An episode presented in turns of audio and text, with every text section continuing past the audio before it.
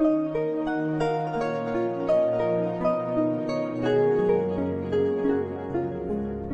Rueda del Misterio, dirigido por Miguel Ángel Pertierra. Comienza La Rueda del Misterio.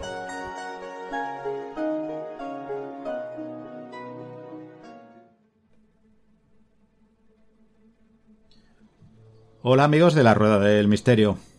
¿Qué os parece hoy hacer un buen viaje, un gran viaje a un sitio lleno de enigmas y misterio?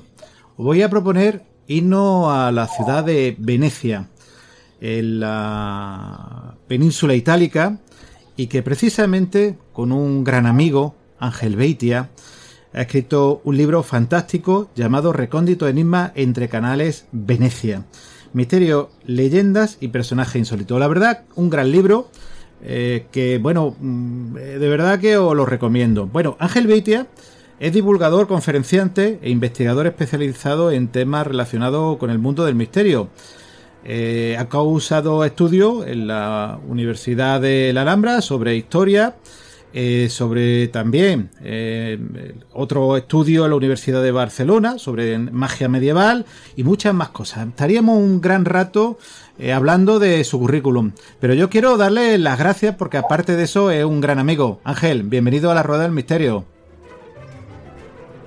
Hola Miguel Ángel, muchas gracias por tu introducción. También quiero saludar a los seguidores de la Rueda del Misterio. Para mí es un placer, un honor estar con vosotros. Un programa que siempre he estado siguiendo, siempre he estado muy pendiente de nuestros programas.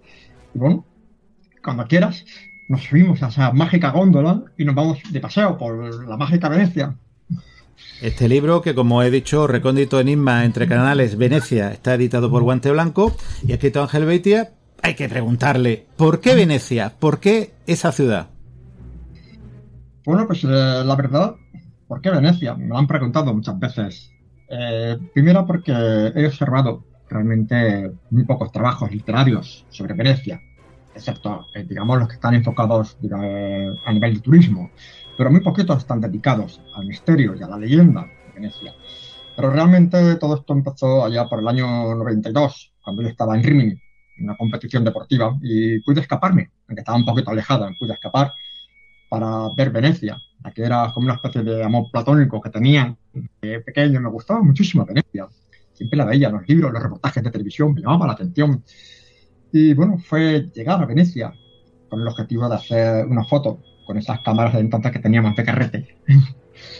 Y bueno, la verdad, te confieso que no pude hacer una fotografía, sino que Venecia me hizo la fotografía a mí. Prácticamente me secuestró esa señora tan presumida que es Venecia, por decirlo así.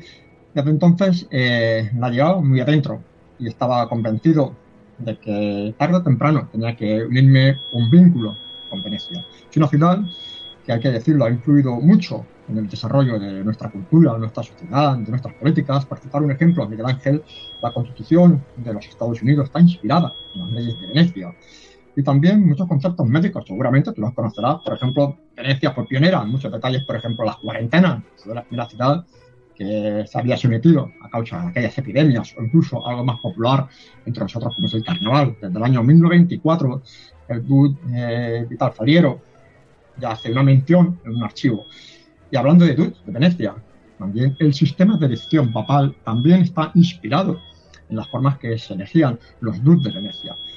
Como podemos ver, Venecia es muy importante en la historia eh, de nuestro día a día y además siempre eh, nos venden la ciudad como un destino romántico, no hay duda de su belleza, pero su historia cuando empezás a indagarla, a mirar qué hay detrás de cada cosa, está cubierta por muerte, sangre, de traiciones y sobre todo de pastos diabólicos. Muerte y pasto diabólico, desde luego una ciudad completamente llena. Pero cuando te bajas en, tu barco, en el vaporeto, o en cualquier otra forma, porque la única forma de llegar es en barco, hay un lugar eh, que evidentemente es el que más te impacta porque el que más has visto una y otra vez en fotos, que es la Piazza San Marco. Un lugar lleno de enigmas.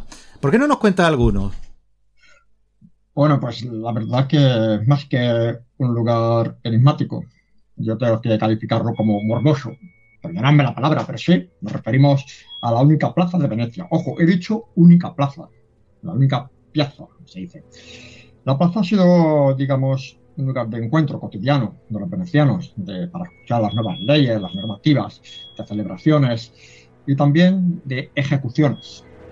Su suelo, si no fuera por el fenómeno del agua alta, por decirlo así, estoy convencido que sería de un color rojizo, de tanta sangre que han derramado, sobre todo por las brutales sentencias. Son tantas que tendré, vamos, que no tendríamos tiempo de enumerarlas.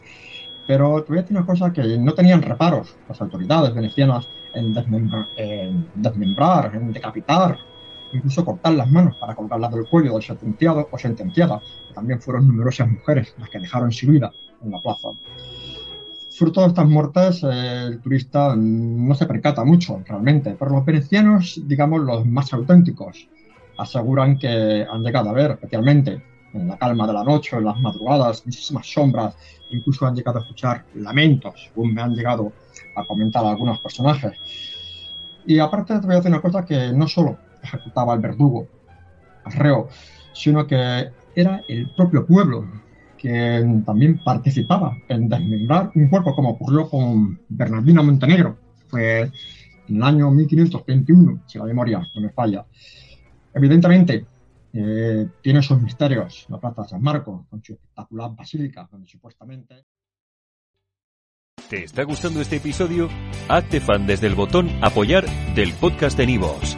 Elige tu aportación y podrás escuchar este y el resto de sus episodios extra. Además, ayudarás a su productor a seguir creando contenido con la misma pasión y dedicación.